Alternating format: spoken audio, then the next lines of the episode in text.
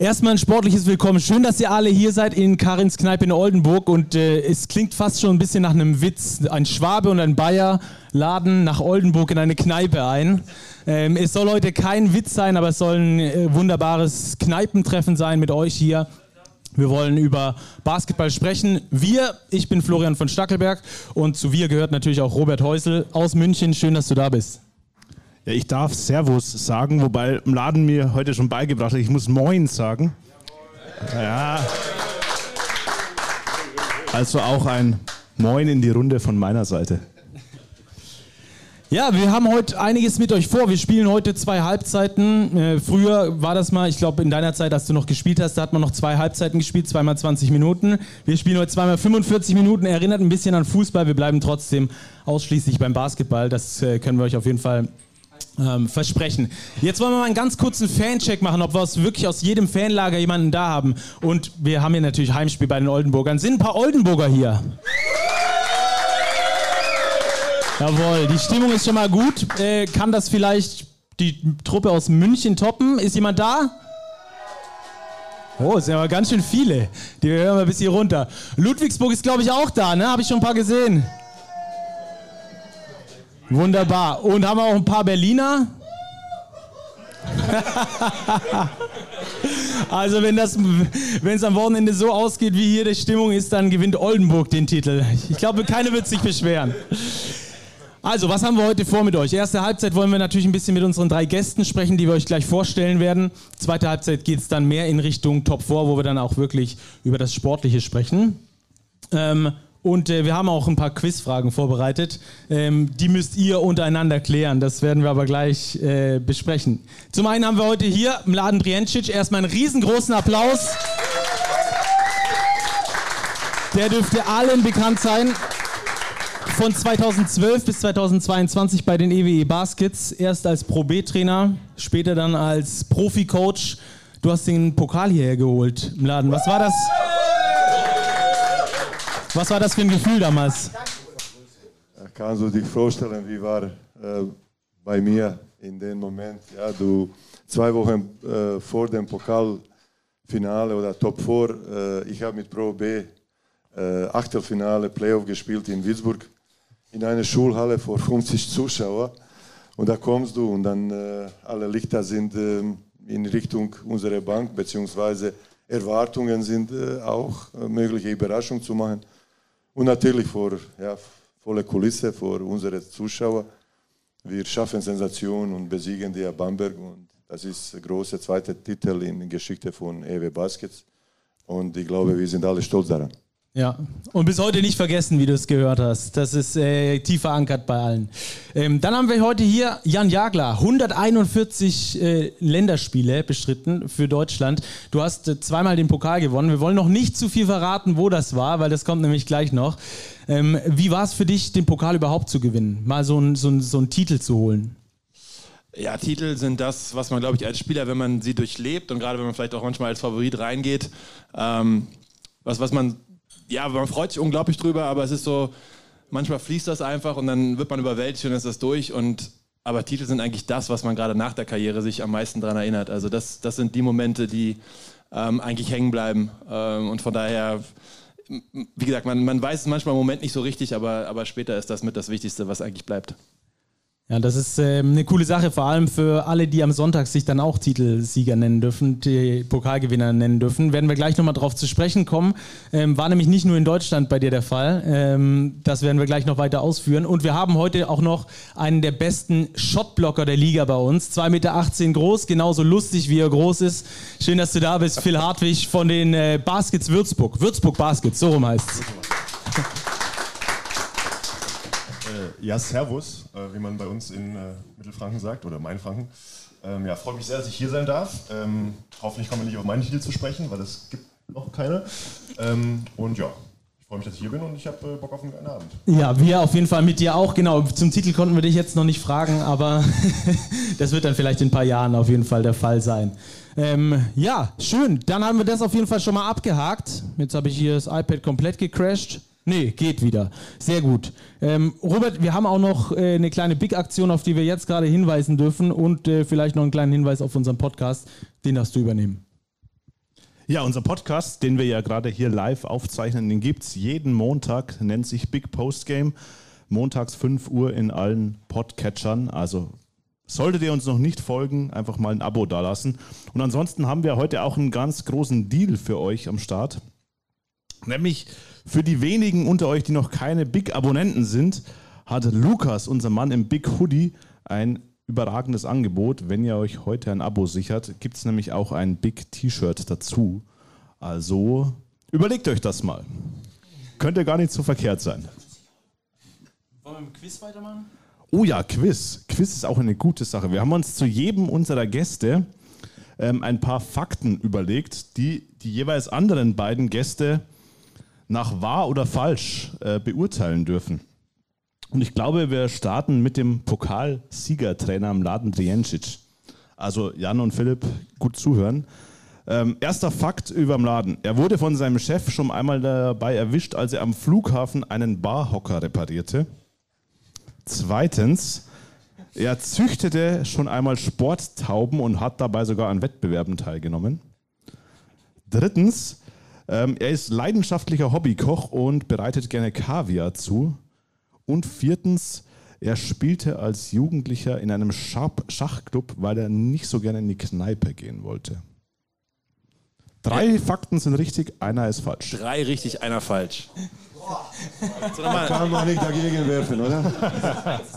Machst du mal einen Schnelldurchlauf? Also Nummer eins, äh, er wurde von seinem Chef schon mal erwischt, als er am Flughafen den Barhocker reparierte. Die zwei ähm, ist die Sporttaubenzüchtung. Die drei ist das Kaviar zubereiten und die vier ist das Schachspielen. Ähm, ich sag, der Kaviar ist nicht wahr. Alles andere Laden. Doch, also Sport, Sporthauben sehe ich bei dir auf jeden Fall. Ähm, Schachspielen kann ich bei mir auch. Also die anderen drei Sachen, da, da, da bin ich eher d'accord, aber mit dem Kaviar, das glaube ich, ist nicht dein Ding. Ja, ich würde mich an dieser Stelle, leider muss ich mich da anschließen. Äh, ja, ich würde das ganz genauso sehen, tatsächlich. Ähm, aber vielleicht. Ja, die Tauben. Ich glaube, ich, ich sag die Tauben, jetzt einfach, um was anderes zu sagen. Laden, wie stehst du zu Kaviar? Ähm, Jan, Schachmatt. ja, Jan hat recht. Ähm, Laden, wie kommt man zum Sporttaubenzüchten?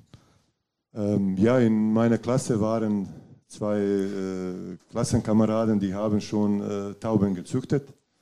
Und dann irgendwie habe ich auch äh, irgendwie eine ein Lust äh, bekommen und da tatsächlich habe ich äh, drei, vier Jahre, wie gesagt, äh, fast bis 100 Tauben gehabt in, mein, in meinem Besitz. Ja, deine Frau meinte gerade, es wäre vielleicht auch die bessere Berufswahl gewesen. Ja, wenn man sieht, dass, äh, glaube ich, vor einem Jahr eine Brieftaube aus Belgien ist verkauft wurde nach äh, China für 1.250.000 Euro, 1000 Euro, glaube ich, wie gesagt, da kann man sich dann rechnen, was wäre besser für unsere Haushalt. Also mir ging es so, ich musste tatsächlich erst googeln, was Sporttauben wirklich sind und was die so Sportliches drauf haben. Vielleicht nimmst du da mal alle Leute hier mit an Bord. Was macht eine Sporttaube? Oder was macht der sportliche Taubenzüchter? Trainer. ja, das, ähm, es gibt äh, Taub, äh, äh, Zuchter Taubverein und dann natürlich kann man sich äh, anmelden, dass eine Kommission von dem Verein kommt und äh, beurteilt, äh, wie hoch und wie lange können deine Tauben fliegen. Ja, und ähm, dann du schickst deine dein Tauben ähm, zu fliegen. Ja, und wenn hast du Glück, tatsächlich, die gehen hoch. Aber ab und zu, dass das auch missgelingt, weil die haben keinen Bock zu fliegen. Wie der Spieler, keinen Bock zu rennen. Und dann hast du ein Problem. Ja. Aber tatsächlich, es ist so, dass gibt ähm, Kriterien. Zum Beispiel, wenn die Tauben gehen nach oben und dann gibt es, wie lange bleiben die auf der Höhe, wo kann man sehen, wie die mit dem Flügel arbeiten. Dann gibt es äh, die Höhe, wo sagt man, da sind die Tauben nur ein Punkt. Und dann gehen die ganz hoch und dann ist tatsächlich äh, das ist, äh, unsichtbar, die sieht man die nicht mehr. Ja? Und dann wird auch nach diesen Kriterien, dann wird auch den, den Flug und den, den ähm, Zuchter be beurteilt. Ja. Aber die Taube muss schon wieder zurückkommen, Die ja. Taube muss ja schon wieder zurückkommen. Ich kann nicht meinem Kumpel sagen, knall die mal ab, dass man die nicht mehr sieht, oder? Nee, nee, nee, nee. Wäre ja auch eine Möglichkeit. Taube, ja. Da gibt es auch Trick. Also muss man einen ähm, schönen Tag erwischen und dann muss man die Tauben in der Luft äh, schicken und dann irgendwann, wenn kommen die ersten äh, Sonnenschein und dann kommt bisschen Feuchtigkeit von unten, da schiebt die auch nach oben, weil da ist äh, ein bisschen kühler als unten, ja. Und dann, wie gesagt, wenn man so erwischt auch eine, eine, eine Wetterlage, dann äh, gewinnt auf jeden Fall. Ähm, wer, wer hat dich mehr gemocht in deiner Karriere, die Tauben oder deine Spieler? Oh, ich glaube schon Spieler, ja. Können wir später äh, dann auch nochmal fragen. Ähm, das andere war, dass äh, du von deinem Chef schon einmal erwischt wurdest, wie du am Flughafen einen Barhocker repariert hast. Das ist tatsächlich passiert. Ähm, in, wo war das und in welchem Zusammenhang? Ja, ich glaube, wir haben in Türkei gespielt und wir äh, flogen nach Istanbul und äh, wir saßen Kaffee trinken auf, auf die Theke. Und dann irgendwann, Serjan, wie immer, kriegt er tausend Anrufe und dann äh, der Anruf hat uns gerissen aus dem, aus dem Gespräch. Und dann äh, vor mir stand ein, ein, ein, ein Barhocker und dann habe ich ein bisschen gewackelt und dann habe ich gesehen, der Sitz wackelt. Dann habe ich den Hocker gedreht und die Schraube, wie gesagt, ein bisschen fester gemacht. Ja. Bist du zu Hause auch? Und dann, im Moment, dann in dem Moment kam Serjan und sagte, hast du, hast du alles, alles okay bei dir? Bist du zu Hause auch derjenige, der die Sachen repariert? Bei mir zu Hause ist es so, ich habe zwei linke Hände mit fünf Daumen, ich bin Katastrophe. Also Ikea-Schränke baut grundsätzlich meine Frau auf. Wie ist es bei dir zu Hause? Ja, b- bei mir ist Feiertag, wenn meine Frau sagt, dieses Gerät funktioniert nicht. Und ich kriege Erlaubnis, ihn aufzumachen. Ja. Sehr gut. Ähm, ja, wunderbar. Dann haben wir, haben wir schon alles andere besprochen. Ja, ich glaube. Ach nee, mit dem Schachclub noch. Das wollen wir noch kurz äh, besprechen. Hat das jetzt auch was mit deiner jetzigen Basketballarbeit zu tun, dass du strategisch gut denken kannst? Ich denke, ein bisschen äh, Verbindung gibt es. Ja.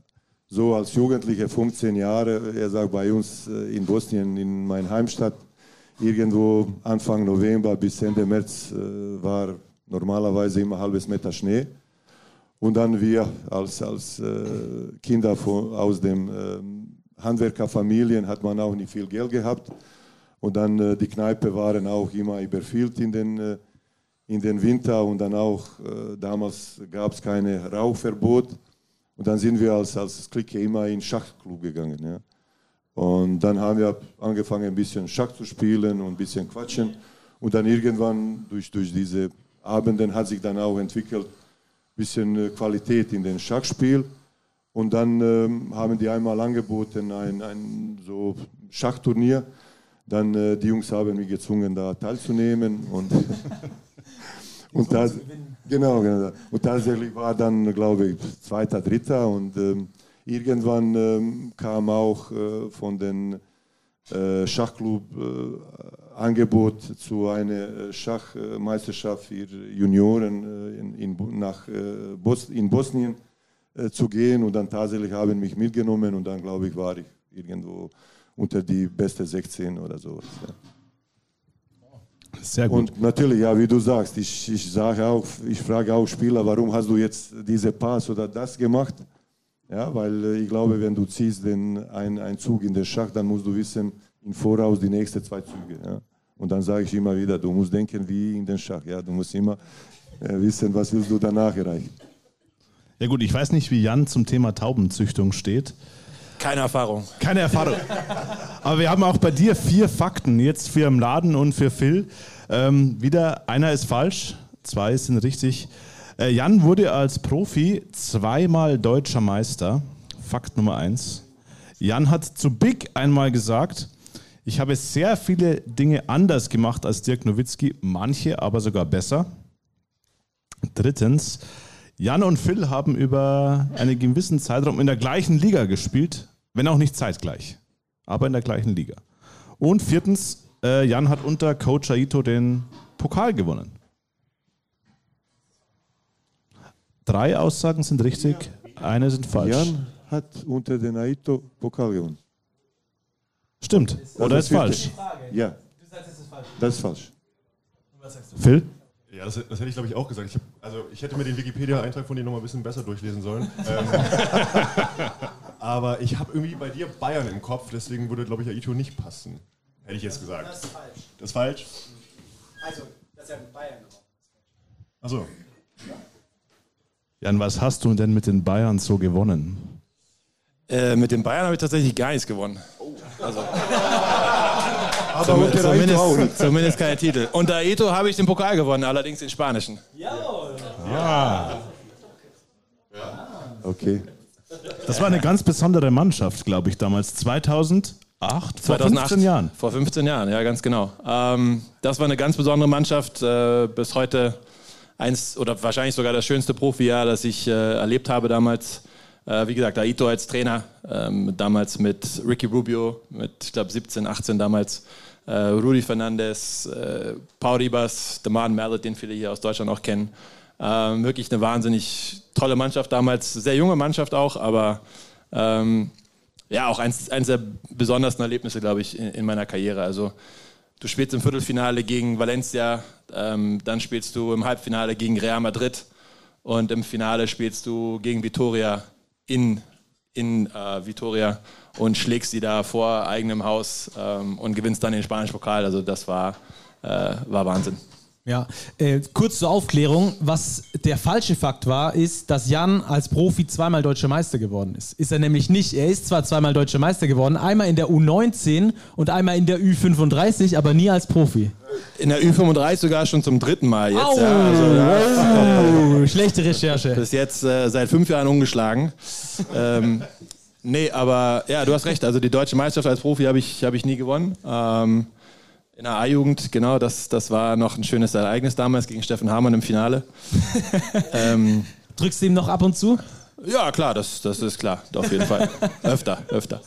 Ähm, aber ja, dass äh, die deutsche Meisterschaft da nicht irgendwo mit rumgekommen ist, äh, ist, ist ärgerlich auf jeden Ja, Fall. ich wollte da auch kein äh, Salz mit in die Wunde streuen. Das war Ach einfach nur ein jetzt. Fakt, wo wir die beiden ins Boxhorn jagen konnten. Ähm, ich wollte nochmal auf die ähm, Juventud Badalona-Mannschaft zu sprechen kommen. Du hast es schon gesagt, ähm, mit Ricky Rubio, 17 Jahre war er übrigens ähm, in dieser Zeit, Demont Mallet, Rudi Fernandes. Weißt du, der wie viel beste Scorer du in der Mannschaft warst? Kein, äh, weiß ich nicht. In der, in der ACB oder in der, im Pokal oder in, In der kompletten Liga. in der Also kom- äh, genau, in der, in der kompletten Saison. Keine Ahnung. Der viertbeste, hinter genau diesen dreien. Ja, man muss ganz ehrlich dazu sagen, das war eine Mannschaft, die. Ähm, Und der zweitbeste Rebounder übrigens des Teams. mal, immerhin. Also habe ich mir doch meine Minuten auch verdient gehabt. ähm, nein, das war, das war eine ganz besondere Mannschaft. Also vor allen Dingen, weil es wirklich eine Mannschaft war. Ja? So, ähm, waren irgendwie alle äh, zusammen. Wir haben ganz viel gemeinsam gemacht. Ähm, haben uns super verstanden und irgendwie hat das dann auch auf dem Feld einfach funktioniert. Und wir waren alle noch relativ jung, also ich meine, ich war 27 damals oder so und war der drittälteste oder so. Ähm, und irgendwie alle an einem Strang gezogen, alle hatten einfach unfassbar viel Energie und mega Bock einfach zu spielen. Ähm, und dann hast du mit Aito jemanden, der irgendwie es gewusst hat, einfach diese jugendliche, nenne ich sie mal noch, Energie irgendwie in die richtigen Bahnen zu leiten. Äh, und dann haben wir einfach eine Wahnsinnssaison gespielt. Ja, das wäre jetzt meine nächste Frage gewesen zu Aito. Jeder kennt ihn eigentlich als Alba-Coach, weil er da erst in Deutschland so richtig aufgeploppt ist. Ähm, war aber natürlich davor schon in Spanien sehr bekannt, vor allem als Entwickler von vielen Euroleague und äh, speziell auch NBA-Spielern späteren. Wie hast du Aito als Coach wahrgenommen? Ja, ich glaube genauso, wie wir ihn in Deutschland auch haben kennengelernt. Ähm, ganz ruhiger Typ eigentlich. Äh, eigentlich in jedes Spiel gegangen und gesagt, ja, man kann heute gewinnen, man kann aber auch verlieren. ähm, und ähm, Perfekt für die Fernsehleute, genau das wollen die mal hören. ja, voll. Äh, Also so war er auch. Äh, ne? Also ich glaube, der ist nie laut geworden, ähm, eigentlich immer ruhig gewesen. Ja, sehr, sehr taktischer Coach unter anderem, aber auch sehr immer auf sich besonnen. Also gerade letztens mit jemandem drüber geredet, da gab es keine Vorbereitung auf andere Mannschaften, aber du weißt doch, wie wir Defense spielen. Wenn da ein Upscreen kommt, weißt du, wie es verteidigt. Wenn da ein äh, Horns gespielt wird, weißt du auch, wie es verteidigt wird. Warum soll ich jetzt mit dir durch 25 Plays durchlaufen vor jedem Spiel? Macht überhaupt keinen Sinn. Du weißt doch, wie wir es verteidigen. Ähm, aber sehr dann wieder doch im Detail. Ne? Also so manche Sachen, die man, äh, die andere Trainer nicht gemacht haben, da war er schon sehr im Detail, hat mit dir Videos geguckt, auch individuell sich nochmal mit dir hingesetzt und ein Video angesehen und dir gezeigt, guck mal, genau an der Stelle will ich, dass du hier nochmal so ein Fake einbaust oder so. Ähm, und ja, am Ende war er irgendwie der, der perfekte Trainer für, für diese Mannschaft damals. Ja, für Alba ja dann auch, hat da auch eine äh, ganze Ära geprägt, die nach wie vor den Nachhall von Aito auf jeden Fall hat. Ja, absolut. Ich glaube, nicht nur, in, nicht nur bei Alba, sondern ich glaube in ganz Deutschland. Also man sieht immer vermehrt, die spanische Schule hat Einzug gehalten in den deutschen Basketball ähm, und das hat sicherlich viel mit ihm zu tun. Wir haben vorher gesagt, äh, du hast in derselben Liga, Liga, wie Phil Hartwig gespielt, nämlich in der zweiten spanischen Liga. Ähm, du hast ähm, bei Mallorca, glaube ich, gespielt, ne? bist aus der deutschen Bundesliga rausgegangen, um zweite Liga in Spanien zu spielen. War das für dich nie ein Abstieg oder so? War das immer für dich dieses Sprungbrett, wo es hingegangen ist? Was habe ich gesagt? Mallorca? Nee. Mallorca. Mallorca, ach so, ja. Ach so, wegen Mallorca, jetzt verstehe ich. Deutscher nach Mallorca, okay. Dafür braucht man kein Basketball, ich verstehe. Ähm, ja, spannende Frage. Also ähm, erstmal zum Thema aus, aus Deutschland weggehen und äh, als Abstieg sehen. Ähm, ich habe da gerade vorhin mit dem äh, Josh King drüber geredet, dass es ja zu der Zeit ähm, dieses berüchtigte, wir brauchen eigentlich keine deutschen Spieler in Deutschland gab, ähm, wo wir eigentlich, ich glaube, sechs oder sieben Jahrgänge in deutschen Profibasketball einfach haben verschwinden lassen. Ähm, so ein bisschen wie so ein super Zauberer, der die äh, Spieler alle äh, im Zauberhut verschwinden lässt. Und ähm, von daher war das für mich damals äh, überhaupt kein Thema. Also ich bin damals von, äh, von der Bundesliga in Quakenbrück, ähm, hatte ich dann die große Chance, äh, ins Trainingslager der Los Angeles Clippers zu gehen. Apropos, die Artland Dragons. Die Dragons, da sind sie, jawohl. Sehr Sie gut, leben sehr gut. noch, sehr ja, gut. Ja, auf jeden Fall. Äh, nee, war auch, äh, war eigentlich ein tolles Jahr damals mit Chris Fleming und äh, vielen anderen ähm, Spielern. War ein tolles Jahr, aber dann ging der, wie gesagt, der Umweg über Trainingslager bei den Clippers und dann kam dieses Angebot aus der spanischen zweiten Liga. Ähm, du weißt es, also heute immer noch eine super Liga. Damals würde ich sagen, ich meine, das ist jetzt, ich glaube, fast 20 Jahre her. Ähm, ich hoffe, ich trete damit keinem auf die Füße, aber ich, ich glaube, das war eine der drei oder vier besten Ligen Europas. Ja? Also ähm, auch als zweite Liga in Spanien damals war wirklich eine hervorragende, hervorragende Liga, hat mir sehr viel Spaß gemacht, ähm, toll, mit tollen Leuten gespielt und, und, und war auch da eine super Saison. Also für mich damals kein Abstieg gewesen in dem Sinne. Okay. Ähm, dann haben wir noch eine Frage zu klären. Ähm, ich habe sehr viele Dinge anders gemacht als Dirk Nowitzki, manche davon sogar besser. Hast du mir sogar gesagt im Interview. Okay. Und ich sagte eins, ich habe danach einen Anruf vom Chefredakteur äh, bekommen und habe gefragt, ob ich eigentlich noch ganz bei Sinnen wäre, nicht weiter nachzufragen, welche Dinge du besser gemacht hast. Ja, das wollte ich jetzt auch gerade machen. Ich meiner journalistischen Pflicht nicht nachgekommen. Jetzt habe ich die Möglichkeit zu fragen, Ja. welche Dinge hast du denn besser gemacht als Dirk damals? Die erste Frage wäre ja mal, wann habe ich dir das gesagt? Ähm, das war für ein dieser eine Wurf-Interview vor drei Jahren ungefähr. Wurde abgedruckt in der Okay. Big. Au- Mit Autorisierung von dir. Ja, glaube ich. ähm, natürlich jetzt schwierig. Das war doch hier so, so live und in der Öffentlichkeit. Ähm, ich, ich weiß tatsächlich nicht, was ich damals, äh, auf was ich damals abgezielt habe. Ähm, keine Ahnung. Äh, weiß ich echt nicht mehr. Okay, aber ich bin zumindest meiner Pflicht nachgekommen. Wir Ja, haben genug. Zeugen auf jeden Fall. Danke dir. Ähm, dann machen wir weiter mit äh, Phil, oder? Oder hast du noch eine andere Frage? Nee, Phil hat ja auch in Spanien gespielt in der zweiten Liga. Darüber müssen wir, glaube ich, auch noch sprechen. Aber jetzt auch mal für dich vier Fakten, Phil. Also beziehungsweise für die anderen beiden eigentlich. Erstens, Phil könnte sich mit Jan Jagler auf einer anderen Sprache als Englisch oder Deutsch unterhalten. Zweitens, er ist ein großer Karneval-Fan. Drittens, er wurde in der Big als nächster Commissioner der BBL ins Spiel gebracht. Stefan Holz kann sich warm anziehen. Und viertens, er war in den vergangenen beiden Jahren jeweils der beste Shotblocker der Liga. Ho. Ähm, das ist schwer. Ich glaube, Karneval kann man als Kölner ausschließen. No way. Ja, weil, also. Haben wir Lag- Publikum? leg los. Joker? Ja, Publikumsjoker, oder? Nein, Ruft nein, jemand nein. an, oder? Nein. Letzte zwei Jahre Block-Schocker der Liga. ja, Es ist zumindest möglich, sage ich mal. Ne? es Also ist möglich, ja. Es ist möglich. Wer war letztes Jahr? Ich tippe auf die letzte, ja. Das falsch ist. Das ist falsch. Ja. Jan? Ähm, ich wollte eigentlich mit dem Commissioner gehen. Aber da das irgendwie mit euch zu tun hat, glaube ich, bleibt das drin. Äh, von daher muss ich mich, glauben, da im Laden anschließen und wahrscheinlich ist er nur immer Zweitbester geworden oder so. Er hat sich die Blöße gegeben, war sogar nur Drittbester. Ah, Nur, nur drittbesser tatsächlich. Tatsächlich, ja. Mit 1,3 Blocks. Pro, pro Spiel oder? Pro Spiel. Ja, okay. Ja, weil, weil, weil, du immer so, wird er ganz schlecht, ja. weil du immer so viele Fouls machst und dann nicht. Eben. Jeden Fall. Ja, Sprache, ich glaube, es kam aus der rechten Ecke hier in der Kneipe schon eine Vermutung. Ja. Welcher Sprache seid ihr denn beide mächtig? Also ich würde jetzt einfach mal sagen Spanisch, aber das ist also mächtig. Definier das mal bitte. Also ja, ich habe da zehn Monate gespielt. Das ist jetzt nicht für ein Bier reicht's, aber danach hört es eigentlich schon auf. Reicht ja. Ja, es geht. Bei mir geht es auch einigermaßen. Ähm, Ich habe jetzt gerade wieder angefangen, äh, Spanischunterricht zu nehmen, weil ich irgendwie wieder Bock drauf hatte ähm, und es irgendwie lange so ein bisschen raus war. Und da ich immer noch viel immer in Spanien bin, ähm, auch für ein spanisches Unternehmen arbeite, habe ich gesagt, ich muss mal wieder ein bisschen äh, auffrischen. Und äh, von daher kommt es auf dich an. Ich weiß nicht, wie gut dein Spanisch ist, ob wir es dann auch auf eine Konversation jetzt, schaffen. Tatsächlich jetzt besser, weil ich auch bei Duolingo fleißig äh, Nachhilfe mache gerade. Ja. Ja, Spanien, Phil, ist ein gutes Stichwort. Du hast ja eigentlich gar nicht so richtig auf dem spanischen Festland gespielt, sondern kurz vor der afrikanischen Grenze. Wie kam es denn dazu? Ja, wie kam es dazu? Ich habe äh, also ich habe am College habe ich gespielt in Portland und danach bin ich äh, nach Spanien gegangen, ähnlich äh, wie Jan das eben gesagt hatte, immer noch eine der stärksten Ligen in, in Europa und auf jeden Fall die beste zweite Liga in Europa. Ähm, ja, und dann habe ich in Huesca gespielt erst und dann bin ich in meinem zweiten Jahr nach Melilla gegangen und wie du sagst, das ist auf marokkanischem Festland. Ich weiß nicht, ob die bei dir damals schon in der Liga waren. Ja. Ja. Ähm, dann kennst du wahrscheinlich auch die Halle, es gibt ja wahrscheinlich eh nur Yep. die eine. Ja, sehr gut.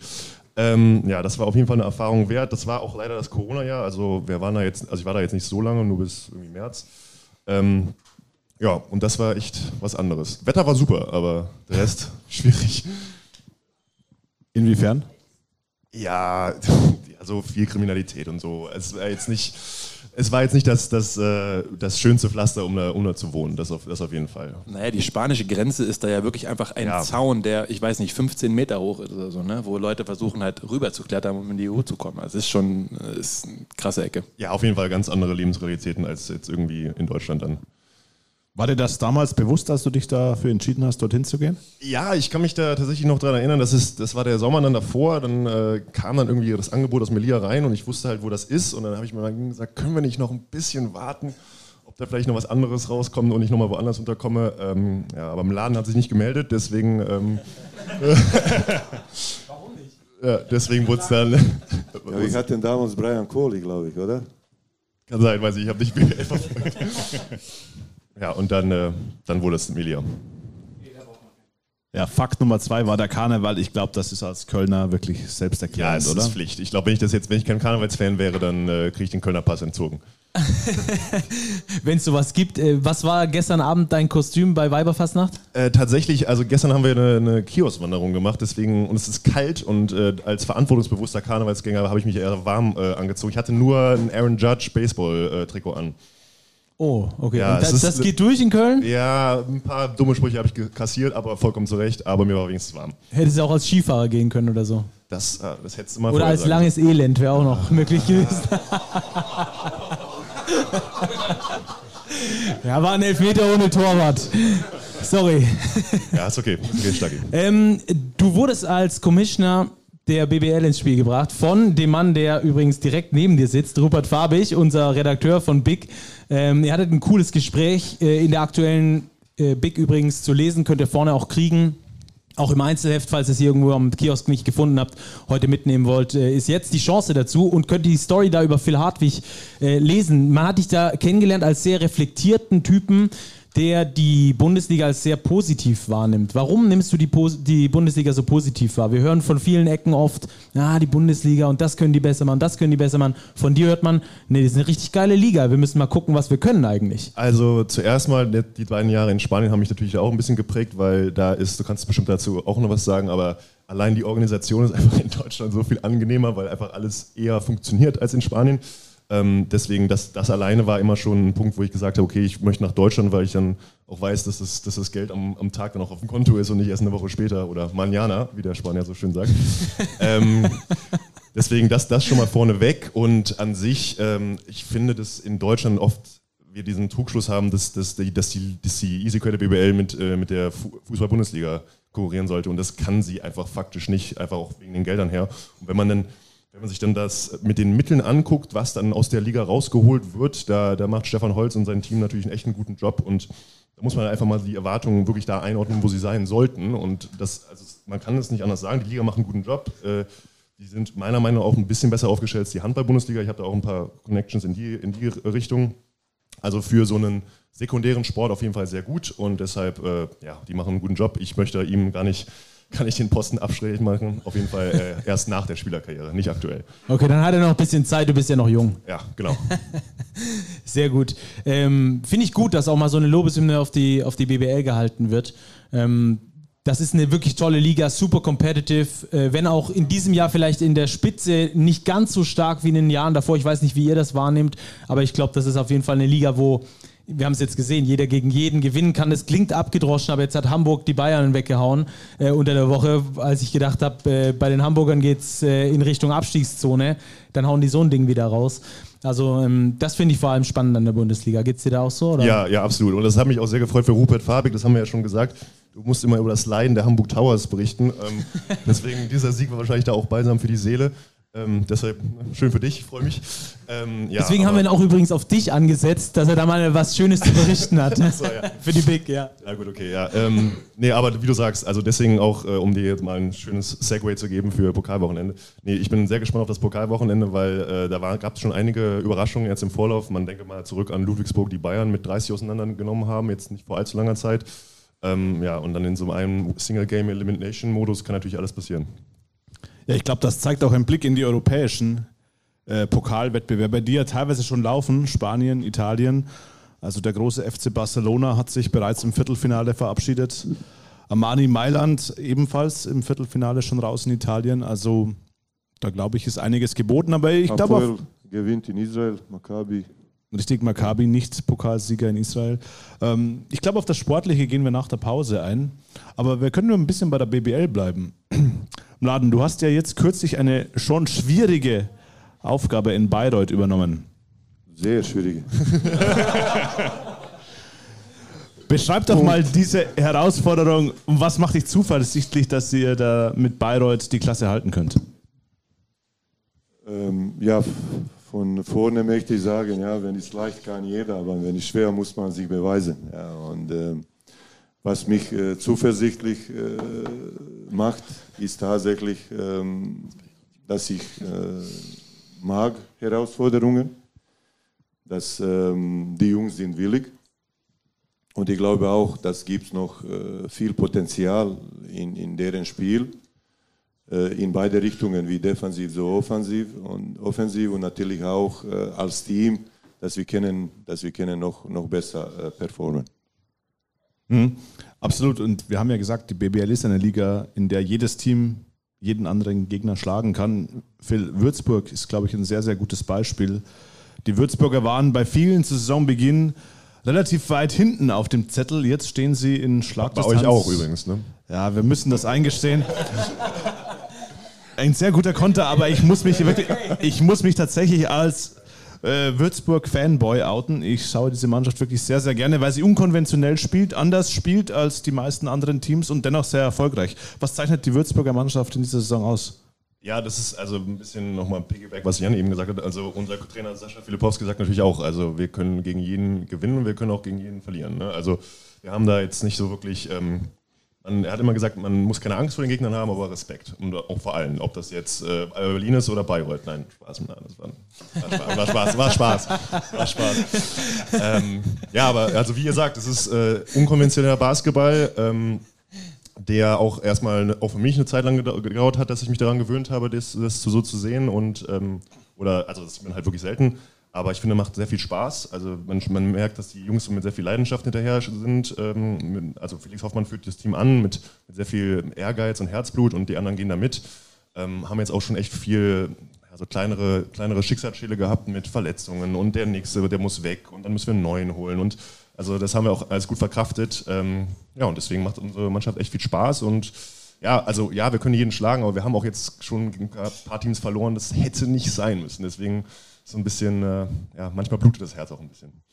Du konntest diese Saison ja leider nicht sonderlich viel eingreifen, aber generell, wie ist es als großer Spieler in so einer Mannschaft zu spielen, die drei ganz dominante Guards hat, die sehr, sehr viele Würfe nehmen, fast 50 Punkte im Schnitt zusammen auflegen? Wie geht man als Big Man damit um? Also, also man, man gewöhnt sich einfach daran, pro, pro Possession einfach drei Ballscreens zu setzen und einfach jedes Mal zum Kopf zu rollen, in der Hoffnung, dass dieses Mal dann der Ball kommt. ähm, nee, also es ist schon okay. Ähm, ich bin da, ich bin da in der, in der Rolle eigentlich eher ein Spezialist, der einfach Pick and Roll ähm, Roll läuft und hinten die, die Bude sauber hält. Deswegen ist es eigentlich ist es nicht viel anders als in Göttingen, außer dass es jetzt halt die Jungs halt einen Midrange-Jumper nehmen und nicht wie in Göttingen nochmal ein Kickout auf den Dreier ist. Aber in beiden Teams habe ich den Ball nicht bekommen. Ist jetzt egal, was da, was dabei rauskommt. Liegt es am Team oder an dir? Man könnte jetzt sagen, zweites Team, zweites Jahr, ist wahrscheinlich eher ich. Ähm, äh, hast du, wie, wie funktioniert dein, dein Handgelenk von außen? Da haben wir noch nicht so richtig viel von Phil Hartwig gesehen. Hast du dir vielleicht nicht genug Jan Jagler-Videos angeguckt? Äh, tatsächlich habe ich ja letztens erst Jan Jagler Videos angeguckt, in Vorbereitung auf den Podcast. Oh. Ja. Äh, natürlich, natürlich. Ähm, ja, das, das Handgelenk äh, ist eigentlich gar nicht so schlecht. Ich stehe da halt nie draußen. Ne? Ich Ja. stehe halt immer unterm Korb, deswegen. Jan, du hast einfach gemacht, ne? Das war nicht so wirklich die Zeit, wo die, wo die Big Men draußen standen und draufschroten durften oder wo das willkommen war. Ihr habt es halt gemacht. Also, du hast halt gezeigt, dass du es kannst. So. Also erstmal interessant, dass er überhaupt irgendwelche alten Videos rauskramen muss, damit er überhaupt weiß, wer ich noch bin. ähm, aber alles gut. Zu meiner Verteidigung, ich habe jetzt 2012 mit Basketball Ja, ja, angefangen. ist alles Das gut. Ich vor ja, meiner ist- Zeit. Ja, das ist nicht deine Schuld. Das ist ja nicht deine Schuld, dass du. Das ist nur.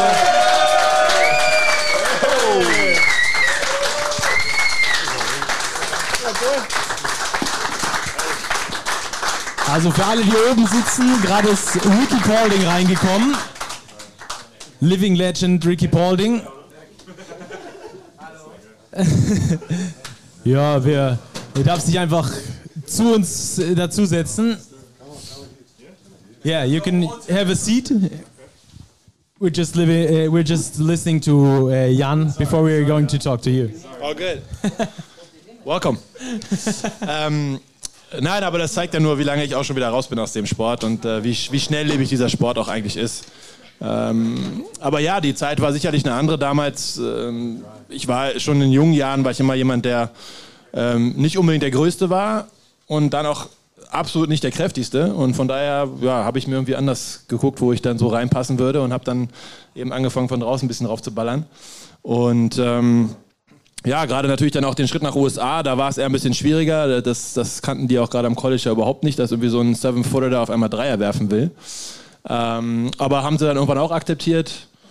Und ähm, auch wenn ich mir heute manchmal meine Quoten angucke, denke ich so, also richtig geil war das da auch nicht. Aber irgendwie, ja, am Ende galt dann doch immer, wer trifft, hat recht. Und irgendwie, also ich hatte zumindest keinen Trainer, der gesagt hat, hör mal bitte auf mit dem Scheiß. Und äh, ja, dann, wie du sagst, ne, dann, dann ballert man weiter und irgendwann kam der Dirk dann irgendwie auch da und dann habe ich gesehen, ja okay, der ist so ein Deutscher, der ist groß, der kann auch ein bisschen werfen. Dirk macht das ganz gut, ja, dann lassen wir weiter schießen so, ne? Und äh, ja, von daher war das dann irgendwie, äh, war, war okay. Wie siehst du die Entwicklung der Bundesliga so in den letzten Jahren, seitdem du aufgehört hast? Ähm, klar, ich meine, als Spieler fühlt man es immer mehr, wenn man noch drin steckt im Geschehen. Ist da äh, sehr viel gewachsen? Hat sich das verlagert? Wir sehen aktuell viele Point Guards. Auch hier in, in Oldenburg, die eine große Rolle spielen. Das war damals nicht ganz so extrem. Ähm, wie hat sich die Liga aus deiner Sicht verändert? Ähm, ja, also ich glaube erstmal, ähm, ähnlich wie Philipp gesagt hat, ich glaube, die Liga hat große Schritte vorwärts gemacht. Ähm, wir können immer natürlich ein Haar in der Suppe finden. Ähm, und wir würden alle natürlich immer hoffen, dass es noch professioneller wird und dass noch mehr Geld da ist und ähm, dass noch mehr gemacht wird. Aber ich finde das gut, dass, dass jemand wie Philipp sagt, so, halt mal, das ist schon richtig geil, was hier passiert. Ne? Und ähm, ich glaube schon, dass Basketball in Deutschland Schritte nach vorne macht. Wer jetzt im Sommer die EM gesehen hat, das war, war toll in Köln und auch in Berlin. Und ähm, auch die Bundesliga geht einen guten Weg. Sportlich verändert sich der Basketball ständig. Und ich glaube, das sieht man in der Bundesliga genau wie man es im internationalen Bereich und auch in der NBA sieht.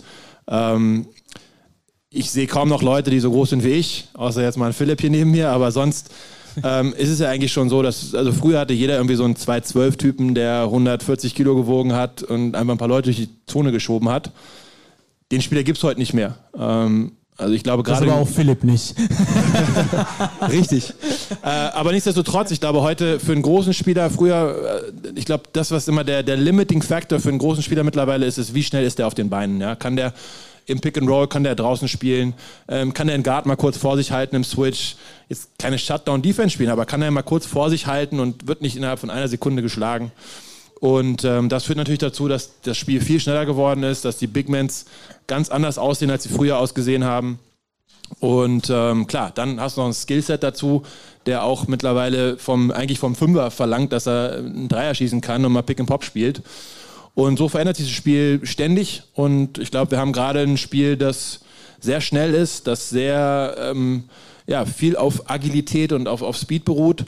Und auf der anderen Seite siehst du aber auch dann wieder eine Mannschaft wie die Bayern, die halt wirklich auf, auf die auch zwar sehr klein sind, aber die einfach diese Defense im Vordergrund stellen, doch wieder diese extreme Körper Körperlichkeit der Defensive vor allen Dingen haben ähm, und damit auch dann wieder sehr erfolgreich sind und auch in der Euroleague damit natürlich immer wieder Spiele gewinnen.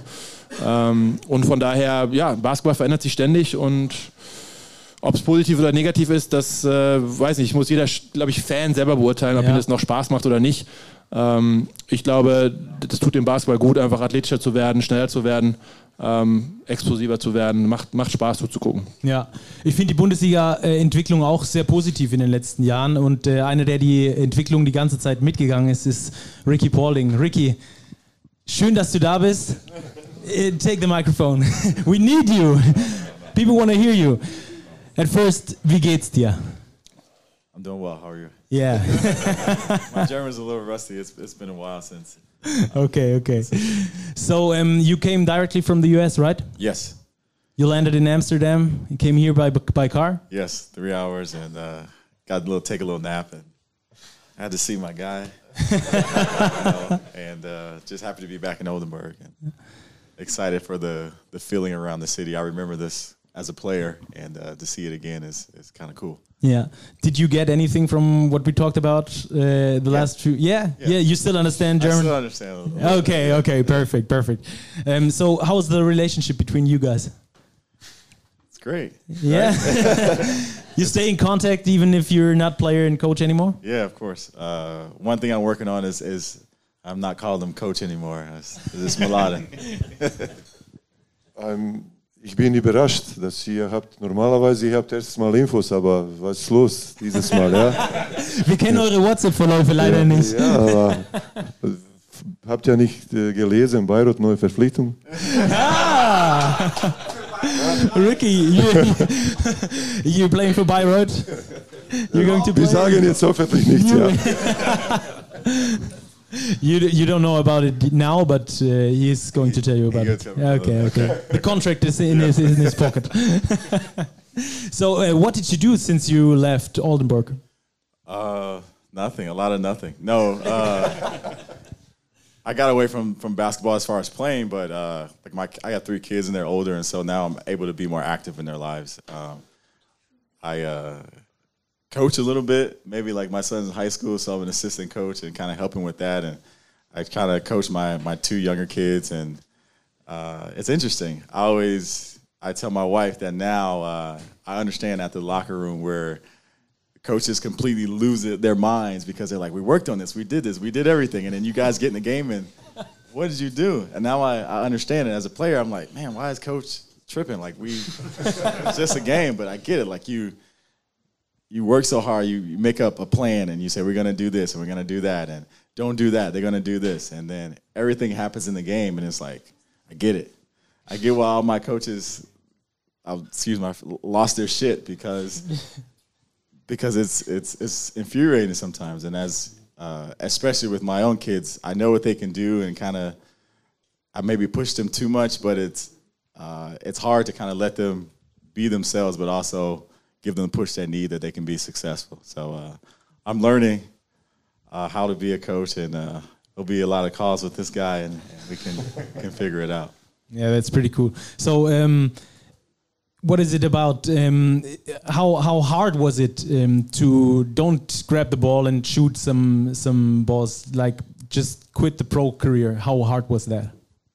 the basketball side wasn't hard at all. It was just uh, because it, you know, it takes a lot of you a lot out of you physically and mentally. For me, the hardest thing was uh, a lot of us, we've been playing basketball our whole life. So my whole life is you have practice, you have this, you have to be here. The summer looks like this, and now it's nothing. I, I have to make my schedule. So I'm asking my wife, hey, what do I have today? You don't have anything. Like, and it's like making myself go work out and, and stay active. But for me, the hardest part is adjustment from just having like a, it's always been planned where you got practice, you have a game, we're on the road, you have this. And now it's, I have to, I tell my wife, I have to make big boy decisions. I have to decide what I want to do. And it's all up to me. And so that was, it sounds strange, but that was the hardest part for me is trying to figure out how to be disciplined to, to actually do stuff and be an adult. Jan, wie schwer ist dir das gefallen?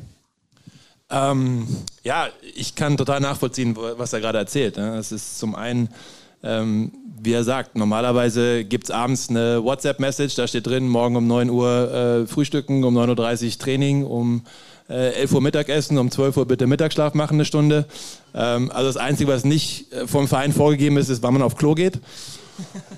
Und dann hörst du auf, Basketball zu spielen und das Telefon klingelt einfach nicht mehr und es interessiert einfach auch niemanden, ob du morgens aufstehst oder nicht. Ja? Und das ist, ähm, das ist eine riesen Herausforderung, dann sich so einen neuen Weg zu finden und, und neu irgendwie, ja, so, so, zu wissen, so, okay, was, was mache ich jetzt eigentlich? Wie, wie organisiere ich meinen Tag? Was, was will ich überhaupt auch machen? Ja, also was ist mein nächster Career-Move? Ähm, es klingelt einfach das Telefon nicht mehr. Ja? Früher hat es ständig geklingelt und auf einmal klingelt es gar nicht mehr. Und du weißt nicht so richtig, wo, wohin es geht. Und äh, ist nicht einfach. Uh, good luck. so as a as a coach, what is the thing uh, what you can what you learned about um, basketball from Laden? What you want to teach your own players? I, I think Milano has a special approach where uh, he was able to relate to us as humans, and uh, he always said, you know, like I re I respect you, you respect me, and we always have that relationship off the court. So what I like is no matter what, um, how the game went, if you play well, you you didn't play well, like that next day at practice, we will always have a. It was never a situation where, oh man, like I don't want to talk to coach today, like he's gonna be. No, like he come in, even if he's sad, he's talk. We talk about the game. We, um, and not just with me, with all the players, talk about the game. How are you feeling? Hey, you know, we should do this like this. But it was always a I would say like a man to man conversation and not, well, I'm the boss and you didn't do this well, you didn't do that because you know we we both lost the game and I'm feeling like crap, he's feeling like crap, and so uh, for me as a player, that was something that appealed to me because. Uh, I'm hard enough on myself as it is, and to having the coaches come in and kick you when you're down um, is something that didn't appeal to me. So that's what I would say. That's the thing I always remember about my relationship with Malata and how he coaches. That it was always uh, a human level first, and then it was basketball, and then on from there. Mladen, ähm, du bist als Rookie-Coach quasi, was die BBL zumindest anging, ähm, in den Kader gekommen. Ricky war schon in deiner Mannschaft, ähm, schon am Status der Legende kratzend. Ähm, wie hat er dir weitergeholfen, in diese Position reinzufinden, als BBL-Trainer, dich auch selbst als BBL-Trainer zu sehen? Äh, das äh, in Anfang war tatsächlich so, ich bin äh, in erster Gespräch zu Ricky gegangen, ich habe gesagt, Ricky, äh, du bist hier Legende und äh, hier sei, ich bin ein Nachwuchstrainer, der bekam äh, diesen Job oder bekam die Aufgabe, äh, die Head Coach von BBL-Team in Oldenburg zu sein und äh, ich brauche Hilfe, ja, und ähm, wie gesagt, äh, von basketballerisch auch und äh, auch von von Stillführung. Ja. Und äh, Ricky hat mir gesagt, guck mal, du kommst zum Training vorbereitet, du hast dein, dein Schedule, ja, sei so, wie du bist. Und das war für mich, wie gesagt, eine, eine, eine, eine Input, ja, dass ich soll tatsächlich äh, nicht sich verstellen, sondern einfach ich sein. Und dann glaube ich auch, äh, so habe ich auch meine Coaching-Philosophie entwickelt äh, und äh, so auch ein, ein, ein äh, Kommunikation geöffnet mit, mit, mit Spieler und besonders mit, mit Ricky als Captain und als einer, der war Aushängeschild von Oldenburg und ich glaube, dass Ricky lag auch äh, Erfolg von dem Team und von dem Club mehr als jedem anderes wichtig und wie gesagt, da war ich immer sicher, dass äh, er kann mich äh, immer helfen, wenn ich brauche die Hilfe. Und jetzt kannst du ihm helfen als Coach. Ähm, Für ihn als zukünftigen Ja, natürlich, natürlich. Wie gesagt, ich habe in meinem Leben tatsächlich 24 24 Jahre Coaching gemacht und auf alle Ebenen. Ja, sogar habe ich Damenmannschaft trainiert, wenn ihr habt das nicht gegoogelt. Ich glaube, meine Frau war nicht äh, glücklichste in dieser Phase, aber da war ein, eine Möglichkeit, in Karriere einen Sprung zu machen. Ja. So, und ähm, tatsächlich habe ich Erfahrung auf äh, alle Ebenen. Und ähm, ich habe auch das gemacht, äh, mitgemacht, was Ricky jetzt macht. Da musste man ein eigenes Kind äh, coachen. Und äh, da habe ich auch, glaube ich, äh, in Anfang Fehler gemacht. Aber nachhinein habe ich mich auch äh, in diese Richtung verbessert und entwickelt. Und ich glaube auch, wie gesagt, äh, ständiger Austausch ist egal. Wie gesagt, ob da zwischen zwei Coaches oder, oder zwischen den zwei Menschen, kann immer helfen, ein, ein, eine Lösung zu finden in, in, in, in allen Bereichen des Lebens und natürlich auch im Beruf. Das sind doch äh, schöne Schlussworte der ersten Halbzeit. Der Buzzer ertönt so langsam. Wir müssen die erste Halbzeit äh, zumachen. Wir haben viel über euch gesprochen in der zweiten Halbzeit. In rund einer Viertelstunde geht es dann weiter. Dann sprechen wir noch über den Pokal und wie die Chancen der einzelnen Mannschaften stehen. Ein bisschen mehr aufs Sportliche. Danke auf jeden Fall. Schon mal bis hierher. Thank you, Ricky. Und dann hören wir uns gleich in einer Viertelstunde.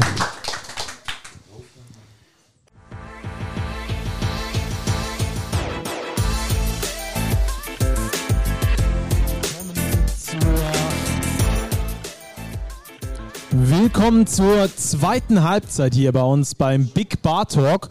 Solltet ihr jetzt im Laufe der Gespräche irgendwelche Fragen haben oder dass irgendwas aufgeploppt ist, dann ähm, notiert das sehr gerne auf den Bierdeckeln, die ihr von uns dafür bekommen habt. Und äh, Lukas wird später noch rumlaufen und diese einsammeln. Dann können wir diese Fragen noch an die Protagonisten stellen. Vielleicht nicht alle, aber zumindest ausgewählte. Also wenn ihr Fragen habt, dann jetzt auf die Bierdeckel oder wenn sich noch viele weitere ergeben. Ja, warum sind wir eigentlich heute hier? Natürlich wegen dem Pokaltop vor. Das ist äh, keine Frage. Wir wollen heute natürlich auch noch aufs Sportliche eingehen. Wir haben jetzt so ein bisschen Personality im ersten Teil gehabt und jetzt wollen wir natürlich drüber sprechen, wie das Ganze am Wochenende ausgeht. Ähm, Robert, wie geht's denn aus aus deiner Sicht? Ja, hättest mir auch eine leichtere Frage stellen können. Ich habe überhaupt keine Ahnung, wie das am Wochenende hier ausgeht. Ähm, ich finde das sehr spannend in vielerlei Hinsicht. Und das spannendste Team ähm, bezüglich des Abschneidens ist für mich tatsächlich der FC Bayern Basketball. Weil, weil, ich denen, weil ich denen vom Pokalsieg bis zu einer Halbfinalklatsche alles zutraue. Aber ich glaube, wir gehen es chronologisch an und fangen mal mit dem Heimteam an, mit dem ersten Halbfinale, nämlich Oldenburg gegen Ludwigsburg. Ich würde sagen, Oldenburg ist leicht favorisiert. Aber Ludwigsburg hat die Saison auch schon bewiesen, dass sie eben jedes Team schlagen können. Sie haben die Bayern in die Einzelteile zerlegt in der BBL. Ähm, ganz, ganz spannendes Halbfinale in jedem Fall. Ja, Robert und ich haben ja ähm, den Vor- respektive Nachteil, dass wir jeweils aus einer Stadt kommen, die nicht Oldenburg ist und trotzdem an diesem Top 4 teilnimmt. Robert kommt aus München, ich komme aus Ludwigsburg, sogar gebürtig. Ähm Es ist schön da unten, es ist wirklich schön da unten. Ähm, basketballtechnisch natürlich äh, schwierigeres Terrain. Wir haben beide den Vorteil, dass wir komplett losgekoppelt da als Journalisten drüber berichten. Also ich habe jetzt keinen engeren Draht zu den Ludwigsburgern als zu den Oldenburgern, außer dass ich sie häufiger sehe. Ich glaube aber, was unsere beiden Städte vereint, ist diese Wundertüte, die es äh, da zu sehen gibt. Ich habe am Mittwoch noch mit dem ersten Vorsitzenden, Vorsitzenden der MHP-Riesen Ludwigsburg mit Alexander Reil sprechen können, der übrigens auch der Präsident der BBL ist. Und der hat gesagt, er weiß nicht mal, wie seine Mannschaft morgen spielt. Geschweige denn weiß er, wie die Ludwigsburger über 40 Minuten spielen, weil es einfach so ein Auf und Ab ist. Sie haben die Bayern zerlegt, das stimmt, das hast du richtig gesagt. Sie haben aber beim Tabellenletzten in Frankfurt verloren, beispielsweise. Ähm, sie haben im, in Weißenfels verloren gegen den MBC. Also es gibt hoch und äh, nieder. Wie seht ihr denn die Partie Oldenburg gegen Ludwigsburg? Mladen, wie hast du die Oldenburger bisher, äh, Quatsch, die Ludwigsburger, da sind wir erstmal in dieser Saison ähm, ja, gesehen? Ähm, ich habe selber jetzt äh, letzten Dienstag äh, in Bayreuth gegen äh, Ludwigsburg gespielt und ähm, tatsächlich, ähm, das ist eine Wundertüte. Äh, du weißt nie, wie er sagt, ob die werden deren Würfe treffen. Und ähm, wie er sagt auch, die es gibt keine Wurfselektion, sondern wie er sagt, ähm, wer ist offen, er, er, er wirft. Und ähm, wenn du hast Pech und dann die treffen deren Würfe, das ist tatsächlich äh, schwer.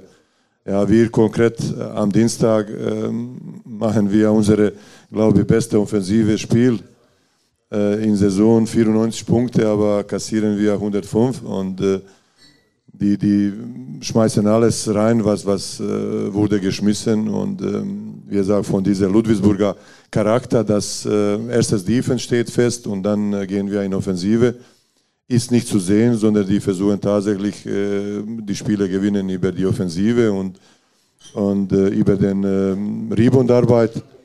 Und ich sehe, wie er sagt, tatsächlich ähm, in diese, diese Duell zwischen Baskets äh, Oldenburg und, und äh, äh, Ludwigsburg ähm, sehr favoritis favorisiertes äh, Team aus, aus Oldenburg, weil die haben eine Identifikation gefunden mit deren Spielweise.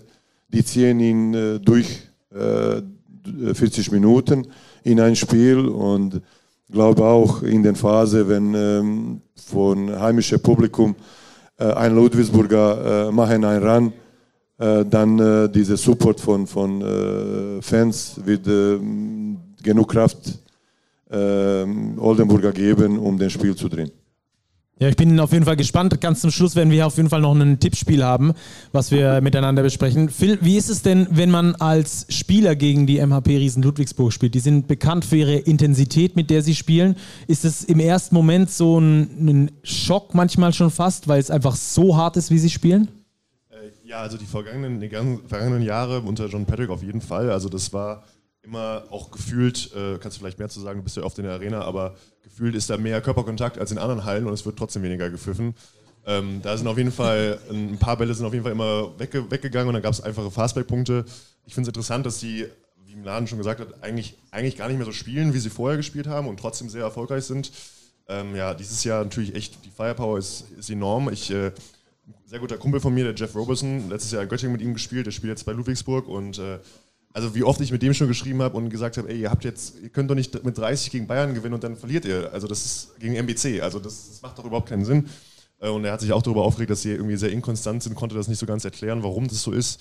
Ähm, ja, aber deswegen, das, das, Halbfinale ist sehr explosiv, es kann in beide Richtungen gehen. Ich will mich jetzt hier nicht so unbeliebt machen, aber ich habe tatsächlich die Ludwigsburger vorne. Oh. Jeff Robertson, Jeff Robertson ist ein ganz gutes Thema. Er hat sich äh, im Training, glaube ich, ähm, das, oder gegen, gegen Bayreuth war es, glaube ich, das Kreuzband gerissen. Spielt nicht mehr. Spielt, ja. Hat leider sich das Kreuzband hat gerissen. Hat er nicht gesagt. Kein Krankenhaus-Selfie geschickt, nee, der Gauner. Okay. Ähm, ist leider nicht mit dabei ähm, beim, beim Spiel. Ähm, das ist natürlich eine sehr bittere Sache für die, für die Ludwigsburger, weil er ein wichtiger Spieler einfach war. Aber ich, ich bin mir sehr unentschlossen. Ich habe das Spiel, das Spiel in der Liga gesehen, jetzt im Januar, als äh, Oldenburg in Ludwigsburg gespielt hat. Und es war wieder mal so ein Spiel, in dem Ludwigsburg mit gut 20 Punkten geführt hat. Ich glaube, da waren es 18 Punkte und hat es zum Schluss nicht zubekommen. Oldenburg ist zurückgekommen, hat ein paar Big Shots ge, äh, gemacht, ist besser ins Spiel reingekommen. Die hatten auch diese Abwehrhaltung, würde ich sagen, in der ersten Halbzeit. Dieses vorsichtige, wow, die kommen mit viel Intensität raus, um sich dann daran zu gewöhnen, um dann die Big Shots zu, zu machen.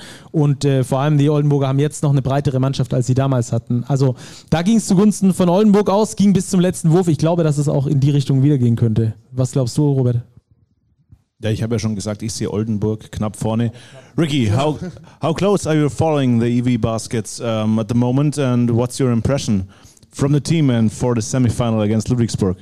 I, haven't been following that much as far as watching the games. Uh, obviously, with social media, you can keep up with the scores and see how things are um, things are going.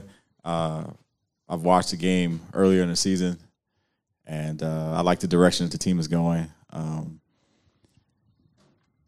but with that said, I, I don't think I can give an opinion about the game. Of course, I'm I'm I'm a hometown guy, so I'm I'm going for EVE baskets. Um, and uh, I just think the just being the host team of the of the tournament kind of brings something special, and uh, I think they'll have the fans and, and the home court on their side. So uh, I'm, I'm rooting for Oldenburg, of course. You know how to win the cup in Oldenburg with Oldenburg. Um, which role does the arena play in a do or die game in the cup? Uh, for the players, it's a familiarity as far as like this is, you know, you you shoot here all the time. This is your home court. But uh, what I've learned from the the cup is that there's so many different fans in the arena, and uh, it's not like it's going to be six thousand. It's not like it's going to be a home game for Olden Burns. It's going to be other fans and stuff. And so uh, I think the fans aren't as much of a an advantage as they they can be during the season. But uh, I think the real advantage is it's just your home arena. You know, you know the dead spots on the floor. You know how to shoot from where. Where's the ball going to rebound? You know, you're just familiar with it, and that can be an advantage for you. But uh, I guess you also have to go out and play a good game too. Is it could it be a bigger pressure too? That's true. It could be a bigger pressure, but you know, at the at the same time, you just relax. I think um, I, I look at it more of as, as comfort. I know everything. Um, if it happens, it, happens. If it doesn't, it doesn't. But I don't. I don't think he had to put any extra pressure himself because they're in front of the home fans. I think it's um, they've worked hard to get to the position that they are are in, and I think they just continue to play like they've been playing. Jan, äh, du hast äh, den spanischen Pokal schon mal gewonnen und den deutschen Pokal. Also du weißt, äh, du bist quasi Pokalexperte. Worauf kommt es denn, worauf kommt's denn in so einem in so einem Halbfinale oder in so einem Do-or-Die-Match so kurz vor dem Ziel vor allem an als Spieler? Wie muss man mental in so ein Spiel reingehen? Ja, ich glaube, du sagst, der Fokus ist unfassbar wichtig. Ähm, aber am Ende des Tages, ich, ich würde fast sagen, ich glaube, als, als Auswärtsmannschaft, du fühlst viel mehr, wie, wie, besonders diese Atmosphäre ist. Ja? Also wenn du dann irgendwie als, als Auswärtsmannschaft, du bist da in diesem Hotel und hier haben wir es, glaube ich, dieses Jahr nicht, dass alle im gleichen sind, aber gerade du sprichst den spanischen Pokal an, wir waren damals alle im gleichen Hotel, alle Mannschaften sind da und, und da merkst du einfach, das ist jetzt was Besonderes. ne? Das ist nicht so ein normales Road-Game, wo du im Hotel pennst alleine und dann irgendwie da zum, zum Frühstück gehst, sondern alle sind da, äh, die Agenten sind da, die NBA-Scouts sind da. Es ist irgendwie einfach, du hast eine ganz andere Atmosphäre von, äh, von dem, was da gerade passiert. Und ähm, ich glaube, dieser Fokus, den du dadurch irgendwie bekommst, der ist halt das, was, was am Ende so, so wichtig ist. Und ähm, deswegen sehe ich, also, ja, weiß nicht, wir haben damals im Finale halt Vitoria geschlagen, bei denen zu Hause. Für uns war es Wahnsinn, wir waren in diesem Hotel und es war irgendwie immer, ist dann wieder einer abgereist und am Ende bist du halt so die, die letzten, äh, der Letzte, der da ist. Und ähm, ja, das ist einfach alles fokussiert auf diese eine Sache und du kannst einfach auch einfach abschalten, du kommst nach Hause und es ist einfach nur so, okay, nächstes Spiel und alles andere ist egal. Ähm, ich weiß noch, ich war damals, wie gesagt, mit, mit Ricky Rubio zum Beispiel auf einem Zimmer äh, bei dem Pokal und äh, es war wirklich so, wir waren beide so, wir sind zurückgekommen und es war einfach so, okay, ähm, wir reden nicht mehr, es ist jetzt Fokus, morgen geht's weiter, was muss ich tun, um irgendwie wieder einigermaßen laufen zu können morgen. Und, ähm, und, und das war einfach das, du kannst dich einfach so von Spiel zu Spiel einfach so, so durchhangeln. Ne? Es geht irgendwie so, du konzentrierst dich einfach nur auf das, was, was vor dir ist. Phil, ähm, wie hast du die Oldenburger in dieser Saison gesehen? Du sagst, sie sind schlagbar gegen Ludwigsburg, hast dich hier so ein bisschen äh, unbeliebt gemacht. Musst du jetzt natürlich auch unterlegen. Ne? Äh, wo haben die Oldenburger denn den Schwachstellen? Wo kann man sie denn verletzen? Was müssen die Oldenburger verhindern, dass sie das Spiel gewinnen? Äh, Also erstmal kurze Frage, Ricky, did you bring some basketball shoes? Is there maybe a surprise, surprise appearance tomorrow? Äh, Joker. No, ähm, also, ja, wir haben, ich habe gegen Oldenburg selber gespielt. Das war mein letztes Pflichtspiel dieses Jahr tatsächlich im Pokal und äh, Oldenburg hat uns rausgeworfen. Ähm, in letzter Zeit ist es halt so ein bisschen Klaassen. Nicht, dass ich hier wieder falsche Verletzungsinformationen habe, aber er ist immer noch raus, oder? Ja, genau, der ist nicht mit das dabei. ist halt eine, eine, große, eine große Schwäche und dann mit zwei Neuzugängen, die muss man auch erstmal einarbeiten und das ist auch immer was Neues. Das ist natürlich so kurz vorm Pokal ist immer was, also ist immer schwierig. Äh, Und das ist auch eigentlich der einzige Grund, warum ich gesagt habe, äh, Ludwigsburg ist ein bisschen vorne, weil die nochmal ein bisschen eingespielter sind äh, dahingehend und äh, da auf die volle Kapazitäten ihrer, äh, ich glaube mittlerweile acht Amis, jetzt wahrscheinlich noch sieben, ja, ähm, zurückgreifen können. Und äh, das alleine ist das, das, das meine, meine Begründung dafür. Aber ansonsten ist es genau wie das andere Halbfinale einfach ein Pick im Spiel. Ne? Es kommt darauf an, wenn, wenn MAP die Würfe nicht trifft, dann kann es auch sein, dass Oldenburg mit 20 gewinnt. Also das ist wirklich, es kann in beide Richtungen gehen und aber auf dem Papier sage ich deshalb trotzdem noch. Völlig in Ordnung, hier darf jeder seine Meinung sagen. Ähm, nicht diese. ähm, Mladen, ähm, wenn du in die Analyse äh, der, der Oldenburger aktuell gehst, äh, was muss denn geschehen, dass sie das Spiel gegen die Ludwig Ludwigsburger gewinnen? Kann ja nicht nur sein, beten, dass Ludwigsburg nicht trifft, sondern ähm, du hast gegen, am letzten Dienstag erst gegen sie gecoacht. Wie, was würdest du Pedro Kayes mit auf den Weg geben, wenn du heute Abend noch mit ihm sprechen würdest? Äh, es ist äh, sicherlich ähm, sehr wichtig, dass ähm, die Oldenburger ziehen deren Spiel durch. Ja, von ähm, Einwurf in gegnerische Hälfte, die müssen den, den äh, Guard aufnehmen und die müssen auch die zwei Topscorer äh, kontrollieren und äh, nicht äh, sehr äh, schnell oder nach erster Pass offenen Wurf zulassen.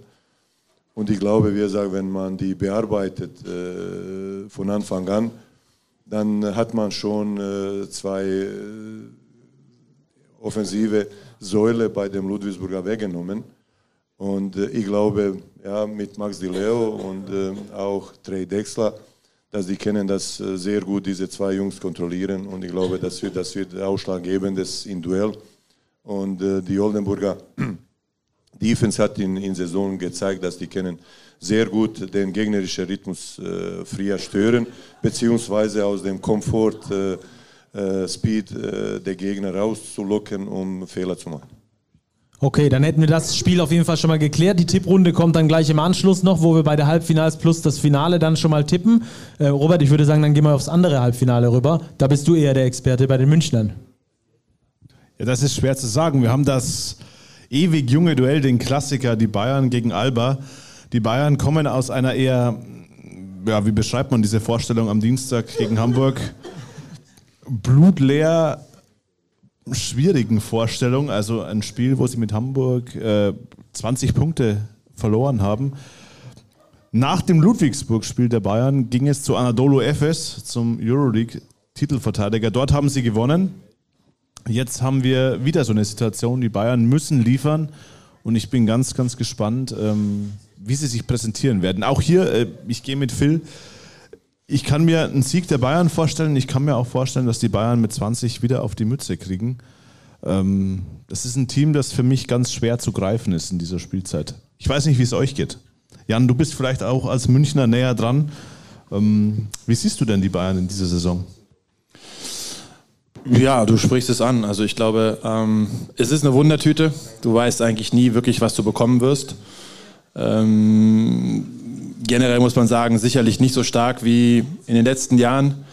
Ähm, woran das auch immer liegen mag, klar, Verletzungen hier, Verletzungen da, aber das äh, kann man natürlich als, als Bayern München mit einem Kader von, weiß nicht, 16, 18 Spielern nicht wirklich geltend machen. Ähm, von daher aber auch da muss ich ganz ehrlich sagen, du hast gerade gesagt, ne, also ich glaube, wenn du auf dem Level Basketball spielst, dann ähm, darfst du eigentlich nicht mal zwei Würfe am Stück hintereinander daneben werfen, sondern wenn du einmal daneben wirfst, dann ist für jeden Profi auf dem allerhöchsten Level Europas klar, der nächste ist einfach drin, da gibt es einfach keine andere Möglichkeit. Und ich glaube, dass es ähm, bei Spielen ähnlich ist. Also wenn du auf äh, Euroleague-Niveau spielst, dann kannst du keine zwei Spiele am Stück in der heimischen Liga verlieren. Das ist einfach da kann man nicht mehr drüber nachdenken. Das ist etwas, was nicht möglich ist. Ja, das ist, das gibt es nicht. So und äh, von daher, ähm, auch wenn ich mir sicher bin, dass bei Bayern, ich, ich kenne die Mannschaft gut und ich kenne den Verein gut, da hängt der Haussiegen richtig schief. Ähm, aber am Ende kann das natürlich auch dazu führen, dass es eine, eine Trotzreaktion gibt und die da reingehen und sagen, heute spielen wir unsere allerfeinste Euroleague Defense, die wir drauf haben. Und ich glaube, dann hat Alba ganz, ganz große Probleme. Wie schwer ist es gegen Alba zu spielen, aktuell? Ja, gegen Alba ist es eigentlich immer schwer zu spielen. Ne? Also äh, immer, immer, auch, auch da Wundertüte in dem Sinne, dass sie halt immer sehr flexibel sind mit ihren Lineups. Ne? Also du weißt nicht, ob du heute Wetzel siehst, ob du Kumaji siehst auf der 5, ne? das weißt du nicht ganz genau. Das ist natürlich auch immer ein, ein ganz anderer Look, den die da geben können, äh, defensiv vor allen Dingen. Und ansonsten einfach eine brutal eingespielte Mannschaft, die unfassbar aufs Tempo drückt und auch einfach deshalb also ich habe ja gegen Alba eigentlich immer nur als, als äh, Mannschaft gespielt, die mit einer Achterrotation maximal gespielt hat. Und das Tempo, was die gehen, wenn sie es gehen wollen, ist unfassbar. Da kannst du eigentlich nach 30 Minuten, wenn du mitgehalten hast, ist es dann eigentlich, okay, die haben immer noch zwei Spieler mehr, fertig. Und dann ist es eigentlich alles, that's all she wrote, wie man so schön sagt. Ähm, nee, also im Moment ist es sehr schwierig, glaube ich, gegen Alba, weil die so echt super gut in Form sind und gehe da mit Jan. Also Bayern ist halt echt eine Wundertüte im Moment. Es ist gut, dass Andi Obst wieder dabei ist und jetzt auch ein bisschen wieder sein Händchen gefunden hat, weil ohne den war es ganz, ganz träge offensiv. Ähm, ja, aber wenn, wenn, wenn, wenn, wenn das nicht äh, bald mal bei denen in die richtige Richtung geht, dann ist echt der Haussegen aber verdammt schief. Das ist ja fast wie bei FC Bayern Fußball. Ne? Spielen die dreimal unentschieden und direkt ist ein Nagelsmann raus. Ne? ähm, also ja. Ähm, als aus Coaching-Sicht, ähm, Bayern spielt eine der langsamsten Paces überhaupt. Das hat jetzt in den letzten Wochen so ein bisschen zugenommen, ähm, weil sie ein bisschen schneller spielen wollen. Alba spielt eine der schnellsten äh, Art und Weisen, Basketball zu spielen überhaupt. Ähm, wird das überhaupt von, von Bedeutung sein für dieses Spiel, wenn du mal so reinguckst, oder wer, wer dem Spiel quasi seine Spielweise aufdrücken kann? Ähm, bei einem Turnier glaube ich, dass ich schon ähm, den Bayern-Stil in, in Vorteil als, als, als die schnelle, Stil, äh, schnelle Spielstil äh, wie äh, bei Alba Berlin, wenn man spielt zwei Spiele in zwei Tagen. Ja. Und ähm, das ist äh, tatsächlich, äh, glaube ich, ein kleines äh, Vorteil, ein bisschen organisierter und ein bisschen langsamer und versuchen, wie gesagt, die Punkte durch ähm, ständige lange Angriff und Defense miede zu machen. Und dann auch, wie gesagt, am Ende ja, auch die Moral, wenn man trifft in letzte drei Sekunden, denn äh, der steht an der Shotclock und äh, du triffst den Dreier und dann geht auch Moral runter. Und das ist alles, äh, alles wichtig bei einem Turnier und äh, glaube, das kann auch die Spiele entscheiden. Aber wir, ähm, ich geht mir jetzt durch den Kopf, äh, den ungeschriebene Regel bei dem Top 4, der findet in Oldenburg die Mannschaft, die verliert den äh, Generalprobe, gewinnt den Top 4. Kennt ihr das? nee, erzähl. Ja. Habt ihr geschafft? Ja, 2015 war der, der Geschichte, ja. Let's ask Ricky, which play did you lose before the cup title in 2000, 2015? Which game? Yes. Bonn.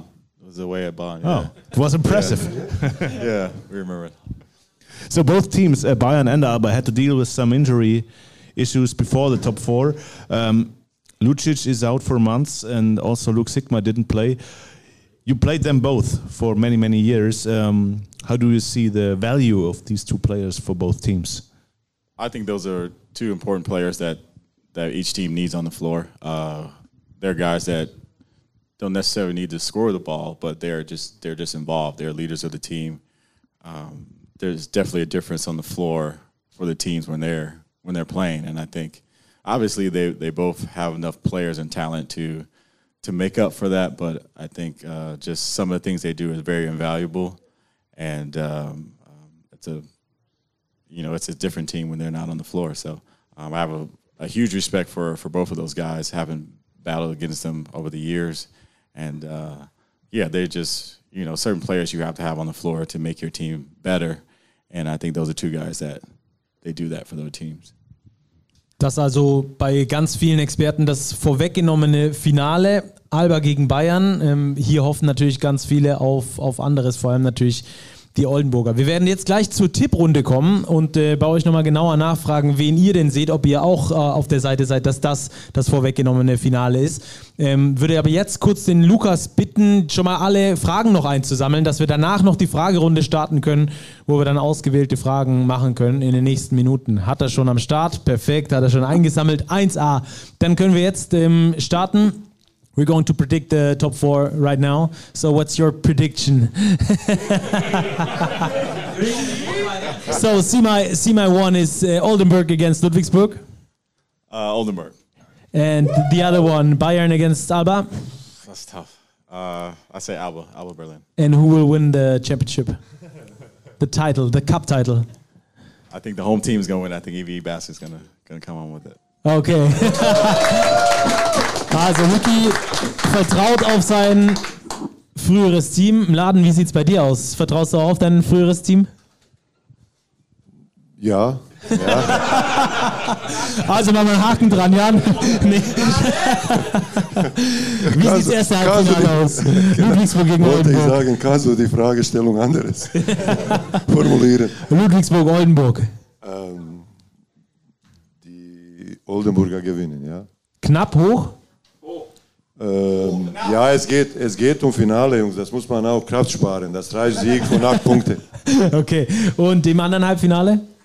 Ähm, ich habe ähm, ganze Zeit getippt auf Alba Berlin, aber es, ähm, es ist äh, große Bedeutung äh, für Alba Berlin, ob äh, Luke äh, Sigma spielt.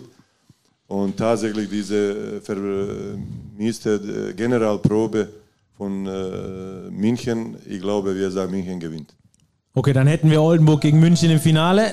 Da hören wir sie jubeln, die Münchner. Ist klar, oder? Wer gewinnt? Hey!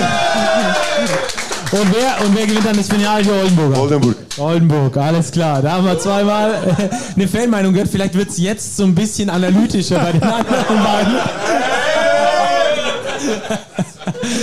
Also Halbfinale Nummer 1, Oldenburg-Ludwigsburg. Ähm, ich glaube tatsächlich, zwei Spieler zu integrieren in eine Mannschaft kurz vor so einem wichtigen Event ist fast unmöglich. Ähm, ich glaube deswegen, Ludwigsburg gewinnt das erste. Da hören wir trotzdem einen Jubel auch von oben. Ähm, äh, und das zweite, Bayern gegen Alba. Du hast bei beiden Mannschaften gespielt. Ja, ich habe bei beiden gespielt. Ich, ich glaube auch, so eine Generalprobe richtig in den Sand zu setzen, ähm, führt manchmal dazu, dass man eine Trotzreaktion zeigt. Ich glaube, dass Alba Probleme haben wird mit der Verteidigung der, der Bayern, wenn sie die wirklich spielen können. Und ähm, ich habe keine Ahnung, was da passiert, aber ich muss auch einfach aus familiären Gründen auf die Bayern setzen. Also die Bayern. Ähm, Sonst hängt der Haussegen schief. Absolut, und zwar richtig. Sehr gut. Äh, kurze Erklärung: Jan Jagler ist der Schwiegersohn von Svetislav Pesic, ist also mit der Tochter von Svetislav Pesic äh, verheiratet. Von daher Münchner, äh, aktuell Münchner, quasi der Schwager der Marco Pesic, klar, für die, für die Bayern. Okay, und wen hast du dann im Finale? Also Ludwigsburg Bayern, klar. Ähm, ja, Ludwigsburg-Bayern äh, im Finale. Auch da super schwer zu sagen. Ja? Also ich glaube, beide Mannschaften, ähm, es kommt so ein bisschen drauf an, wer lässt weniger, weniger Energie vielleicht auch am ersten Tag.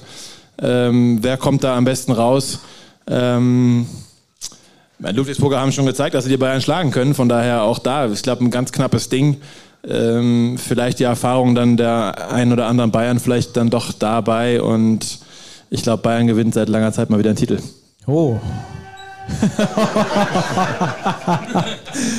also, da haben wir zweimal Oldenburg, einmal München.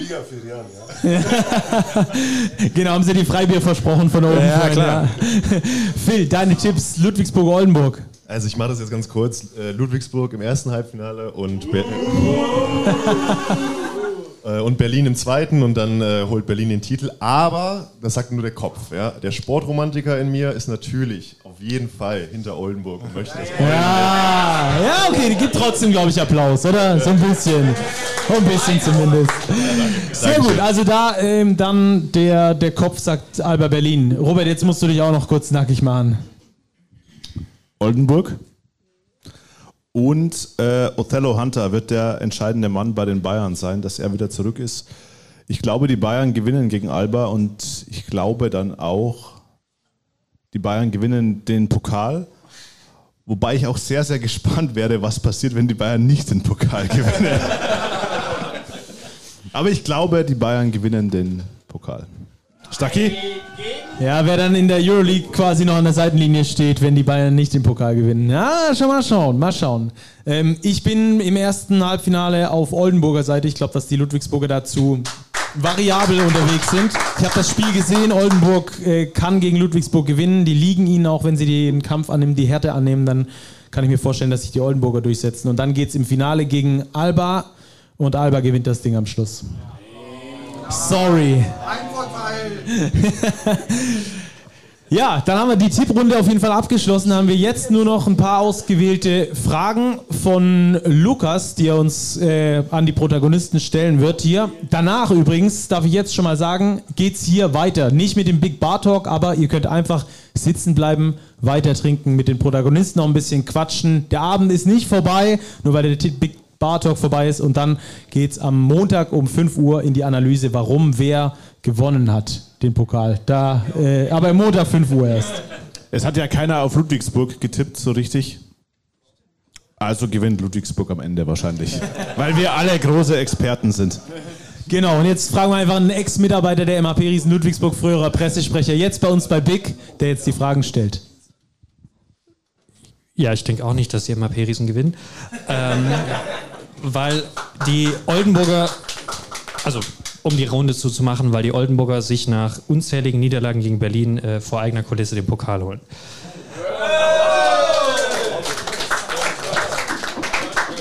Zu den Fragen. Das war ja eigentlich meine Aufgabe. Ähm, die erste Frage war auch von den Ludwigsburgern, aber nicht mit Hoffnung auf einen Ludwigsburger Tipp. Wer denn laut der Expertenrunde die entscheidenden Spieler für den MVP des Pokals und auch der BBL-Saison sind? BBL-Saison bitte nur beantworten, wenn ihr nicht denkt, dass es TJ Shorts ist. Niemand. Gut, dann Pokal-MVP. Äh, Robert hat schon gesagt, Othello Hunter. Ansonsten einmal die ähm, Runde, Runde durch. Wer ist denn der entscheidende X-Faktor der Spieler im Pokal?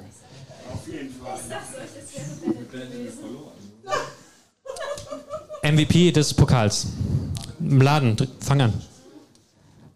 Ja, ich habe getippt, äh, Oldenburg gewinnt und äh, MVP kommt aus dem Siegerteam. Russell. Ricky, who's who's your MVP for the for the cup?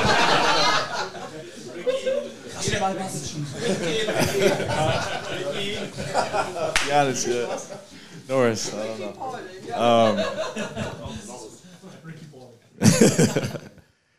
yeah, I'm also go with TJ Shorts. I think he's a difference maker, and then uh, in a tournament, he's a guy that can kind of kind of turn things around. So I'm gonna go with TJ.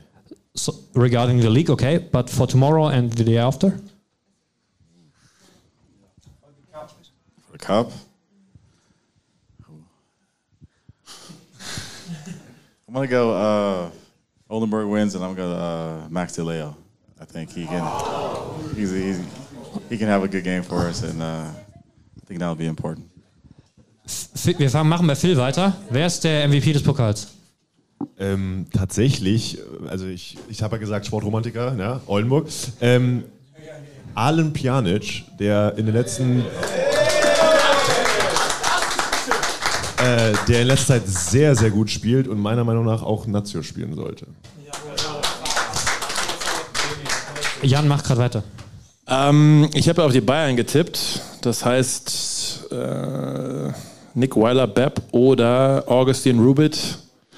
Und ich glaube, Nick Weiler-Bepp äh, macht am Ende den, das Ding und holt den MVP.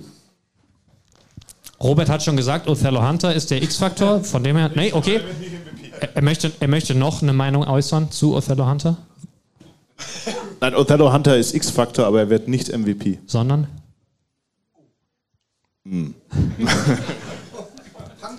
Augustin Rubit. Ich halte dagegen mit äh, Johannes Thiemann, der aktuell auch in herausragender Form ist. Äh, JT macht, glaube ich, das MVP-Rennen. Kann man, kann man sagen? Seid ihr damit zufrieden? Okay. Ähm, gut, äh, die zweite Frage, ähm, ebenfalls von den, äh, von den Ludwigsburger Vertretern, ähm, ging in den Pokalmodus gut, schlecht und was wäre besser? Gerne Jan Jagler, weil du kennst ja mehrere Pokalmodi, haben wir jetzt schon gehört. Also der ganz neue jetzt für ab nächster Saison. Ja. Ähm, eigentlich sehr cool. Äh, Ich glaube, dass so viele Mannschaften wie möglich und zweite Liga und alle mit dabei sind, ist eine coole Sache. Ähm, ich glaube, dass wir im Basketball uns gerade keinen Gefallen damit tun, immer mehr Spiele zu spielen und teilweise Mannschaften irgendwie über 80 Spiele in der Saison spielen. Das, das macht keinen Sinn. Äh, Das sehen wir auch gerade an den Verletzungen in Bayern und in Alba und vor allen Dingen auch an den schwachen Leistungen, die die Mannschaften dann immer wieder abrufen in, äh, in Bundesliga-Partien. Ähm, deswegen natürlich eigentlich äh, mehr Spiele nicht so geil, aber wenn ich nur den Pokal ansehe, dann äh, klar, das ist, wie du eben schon gesagt hast, Sportromantik pur, wenn irgendwie so eine Zweitligamannschaft dann doch mal ein Spiel gewinnt und äh, selbst wenn es nur einmal alle zwei, drei Jahre vorkommt, das, das ist ein Riesending und das, das lieben wir im Fußball ähm, und das würde ich natürlich im Basketball auch total gerne sehen. Also mein Bruder hat, glaube ich, mal in der Regionalliga gespielt und hat es irgendwie geschafft, dann äh, mega weit zu kommen, vor das ist 20 Jahre her, und hat dann irgendwie am Ende in Quakenbrück verloren. Das war für die so eine der absoluten Highlights für jeden von denen in der Mannschaft in der Karriere. Und ähm, wenn wir solche Momente schaffen können und ähm, Basketballspielern sowas ermöglichen können, als Region, selbst als Regionalligaspieler vielleicht mal in der Bundesliga zu spielen, ähm, ist doch geil.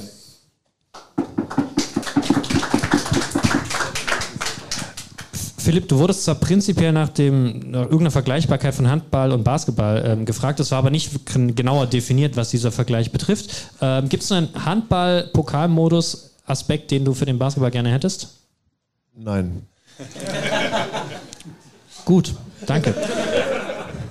Dann, dann gab es noch eine Recherchefrage äh, zu Big, die würde ich auf den Aftertalk mit Bier äh, verwenden. Denn eine weitere, ähm, Ricky, the Munich guys didn't have a question, but they're wishing for uh, a visit in the floor above us. Uh, so Munich and Ludwigsburg fans also want to see you and take a take a picture with you. Okay. Um, True Legend, yeah, and be a legend. Äh, und be bevor, bevor wir das jetzt in, in, weitere, in weitere Detailfragen äh, vertiefen, ähm, da, gibt's, da gäbe es einige noch, ähm, unter anderem zu Jan Jaglas Rückennummernwahl etc. pp. Ihr seid aber ja hier und ihr seid auch alle noch gut am Glas. Hoffe ich doch. Ist ja noch früher am Abend.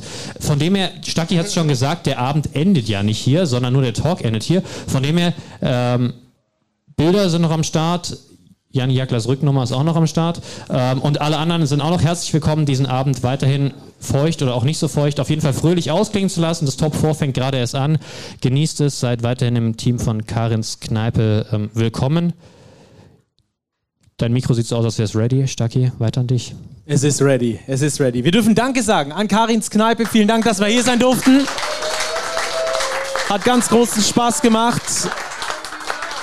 Danke natürlich auch an Big, dass äh, die das Ganze hier organisiert haben. Da waren wir beide gar nicht so direkt beteiligt. Das war Lukas Robert und unser Chefredakteur Martin Fünkele, der heute leider nicht mit dabei sein kann.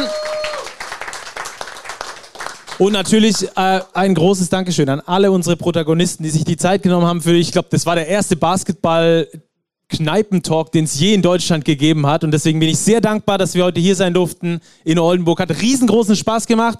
Und Montag 5 Uhr, ihr wisst es, Big Post Game mit der Analyse des Pokalwochenendes. Danke euch, macht's gut und bleibt noch ein bisschen und trinkt noch ein bisschen. Bis später.